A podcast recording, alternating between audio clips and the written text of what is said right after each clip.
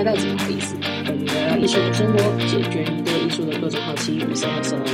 这一集啊，我们延续上一集。上一集我们主要是讨论的是跟奇遇他的一个创作历程，还有他的创作理念。那这一集呢，我们就延续上一集跟录像艺术的讨论，我们怎么去观看录像作品，然后录像艺术作品它和影视作品，我们很常见的影视作品的差别是什么？那我们就接下来继续的讨论吧。对于对录像艺术不太熟悉的观众，你会有比较建议怎么去看的录像作品吗？因为其实我自己有时候站在前面站了十几分钟之后，有时候还是会有一些问号，或者你觉得可以怎么引导大家去做？对我自己觉得我看的方式应该跟很多人比起来都已经算很懒惰了。就是我说我看的做法，因为我自己也是那种超没耐心的，但是就是可能大家会觉得很很难理解啊，你自己。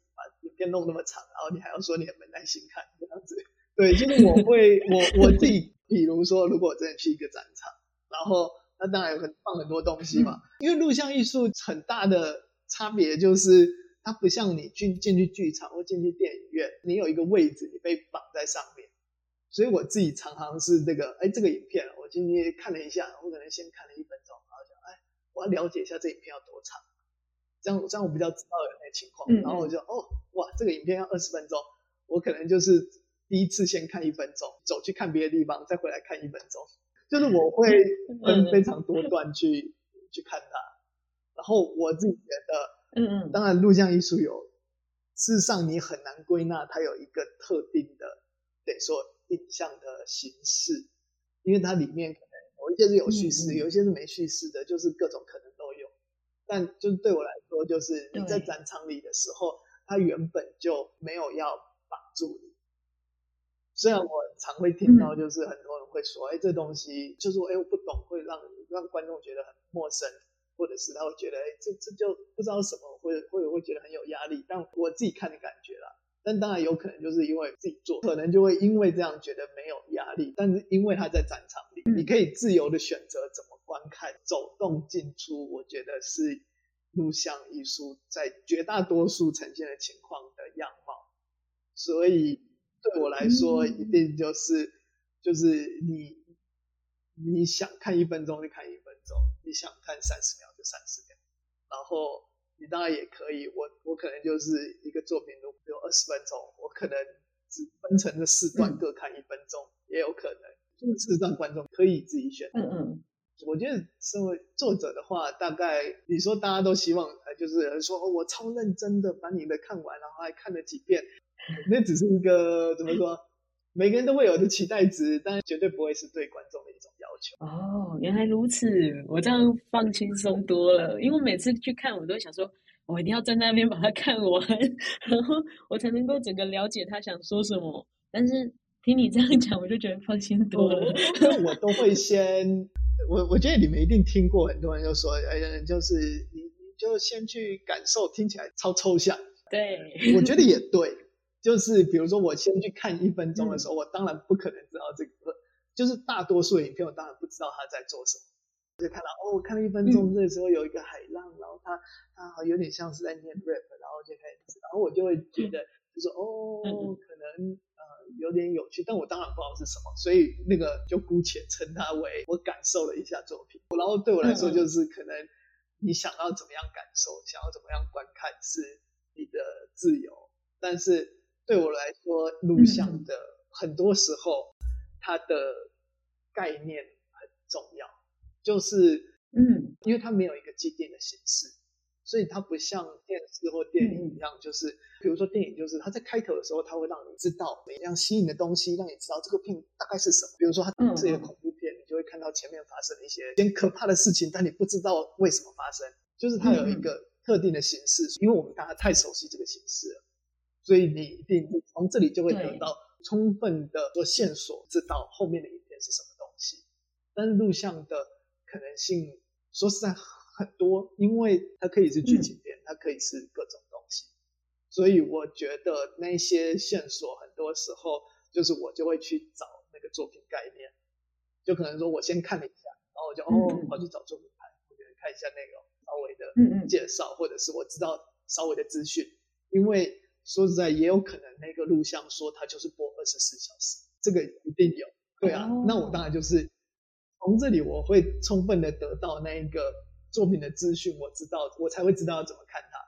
它播二十四小时那也很好，我不会因为它播二十四小时就觉得是烂作品，而是因为它这二十四小时，那我就知道，那我看一下，我等下过来，然后再看一下，这样 OK 了。那刚刚有说到它和电影的差别，可以再跟我们多说一点它的就是差异？哦，对，这个部分就是，当然一般我我觉得蛮清楚的认知，规模一定差异很大。我觉得这个是这个是铁定的。刚刚也有提到，哎，电影是剧情的，对，所以剧情当然也。是一个蛮主要的差异，但如果我们真的要从录像艺术的历史来讲的话，呃，我觉得它也是有一个蛮不一样的历史啊。当然，这些都会一定是跟媒体技术的发展有关。就是比如说有电影，电影当然是有摄影机之后出现才会有电影的。然后那录像艺术也是，录像艺术是从有最早的那个家用型摄影机出来之后，就是才有现在大家可能。比较被大家认识的录像，嗯，就比如说当时比较早的录像艺术家，有理想白南准为例的话，那我觉得有一个很大的差别是，他们会呈现这一些你说录影设备很不一样的做法。就比如说当时的录影设备，将摄影机出来的时候，就算那个时候可能不是 for 电影院使用，比如说有录影机、有电视机，那个时候已经也是在。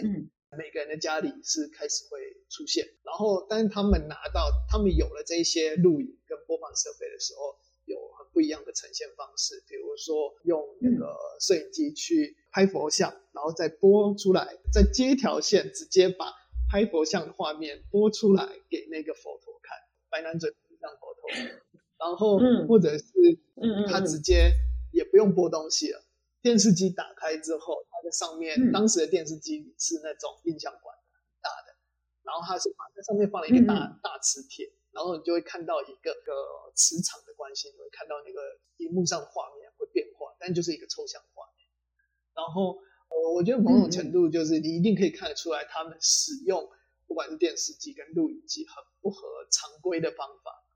后或者是也有人或许觉得，哎，这个很像这样当时很恶搞。很捣蛋但主要就是，嗯嗯嗯，大家是把它会看成艺术家对于影视技术的一种不满。你严肃点，你也可以说是它是一种批评。但最主要就是它开创了在这一个每一个技术都有它一个固定规范，但是他们在这一个固定规范、固定的的的技术表现的空间上去开发了更多不一样的可能。嗯嗯，就是如果要讲这个录像术之后的发展的话。我觉得它也是在等于说一开始可能是录影机、电视机，之后有不同的影像技术的时候，我自己觉得录像艺术艺术家是一直持续的对这一个，你可以说是主流媒体、主流的影像媒介去做出回应或是批评。我我是觉得，所以说录像艺术，假设它有一个根本的意识的话，我自己觉得这个是蛮重要的。嗯嗯，然后另外还有一个，我觉得，嗯。另外一个比较，我觉得比较可见的差异，不同场合的时候，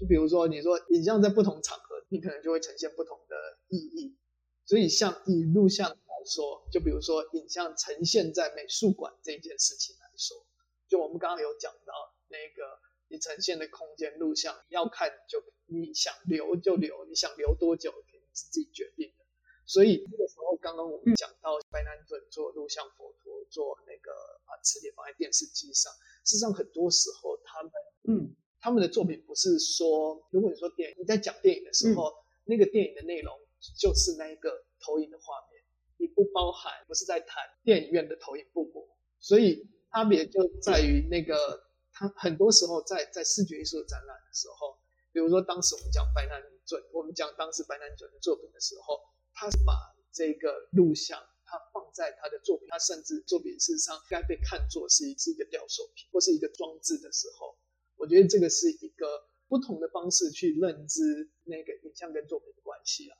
然后还有另外一个部分是，可以说他利用影像的那个格式，他利用的时间，我觉得某种程度关系到这个影像是什么样格式。就比如说电影都会有一个标准的播放时间的长度，但录像。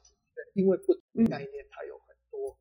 可能性，所以它有的时候就是可能大家会觉得说，哎，这个东西他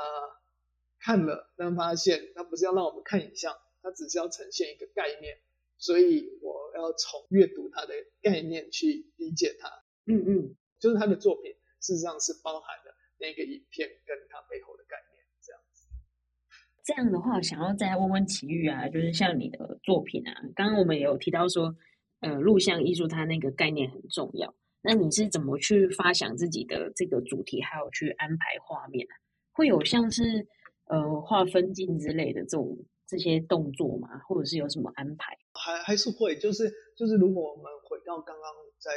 东海艺术中心的那一件作品的话，它的概念事实上算比较单纯，就是我我会把它想象成是一个做一个文本、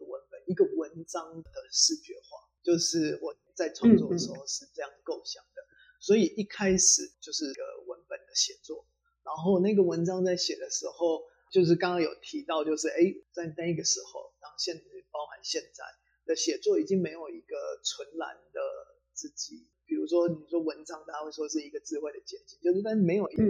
纯然一个人类智慧去生产的东西，你所有的构想可能都来自于很多演算法或人工智能的的支持。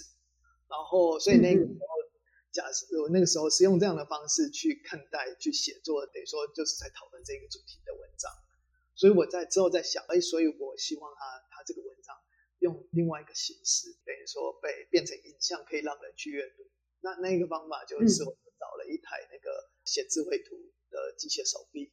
然后让他去把这一个文章，它像是在写，就是影片我们最下面都会有那个字幕栏。对。然后就是你就会看到那个机械手臂，它它不断的写着，就是不断的用写字幕的方式，把这个影片里面的那一把这个文章呈现出来。所以呃，当时主要是这样的构想啦。然后那这样如果是这样的话，那那个分镜事实上镜头算是很单纯，因为我要我希望的就是摄影师围绕在这一台 A 三尺寸的一个算是三轴的机械手臂这样子。然后，所以镜头是围绕在他那边，嗯嗯，的画面就是需要他被安置在一个影框里面，他会出手臂之后，然后写到景框的最下排的文字上，所以那个等于说，我把它设计成它是一个整个影片里面最主要的画面，然后以这样的方式去去安排它的分镜。嗯嗯，很荣幸啊！借着这一次的访问呢，我们可以让大家可以听到很多不同的艺术美材的创作角度，然后我自己也是有很多的收获，而且也解决我很多的好奇，至少可以让我从原本要站在那个作品前面罚站十几分钟才敢离开的束缚呢被解开了，所以我还蛮开心可以跟奇遇可以聊聊，然后也让我们对录像作品有更深的了解。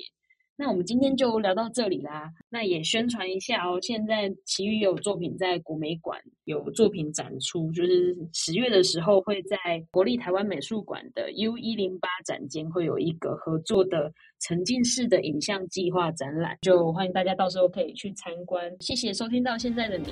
有任何相关的疑问都可以来粉丝专业来跟我们讨论哦。或许下一集我们会讨论你的疑问啊。谢谢奇遇，谢谢主持人。